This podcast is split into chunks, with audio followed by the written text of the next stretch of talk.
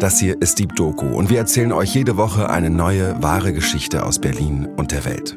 Ich war sehr verliebt und er nicht. Und der war dann auch so, ja, so grausam zu uns, also schon in der Schwangerschaft. Mein Name ist Johannes Nichelmann und mein Team und ich, wir stellen euch Menschen vor, die ihr, wie wir finden, unbedingt kennenlernen müsst, weil ihre Geschichten uns alle etwas angehen. Zum Beispiel, weil sie vor politischer Verfolgung aus Berlin flüchten mussten. Ich habe gesagt, kommt Leute, wir werden hier diese zerbombte russische Medienlandschaft, also Medien, die schon immer eine kritische Stimme hatten, die sollen hierher kommen und von hier aus senden können. Wir erzählen die Geschichten von alleinerziehenden Müttern, die in dieser immer teurer werdenden Stadt an der Armutsgrenze leben. Alleine mit Kind, ohne Job, weil noch in Elternzeit. Am Arsch. Hartz IV, du musst Hartz IV beantragen. Grundsicherung.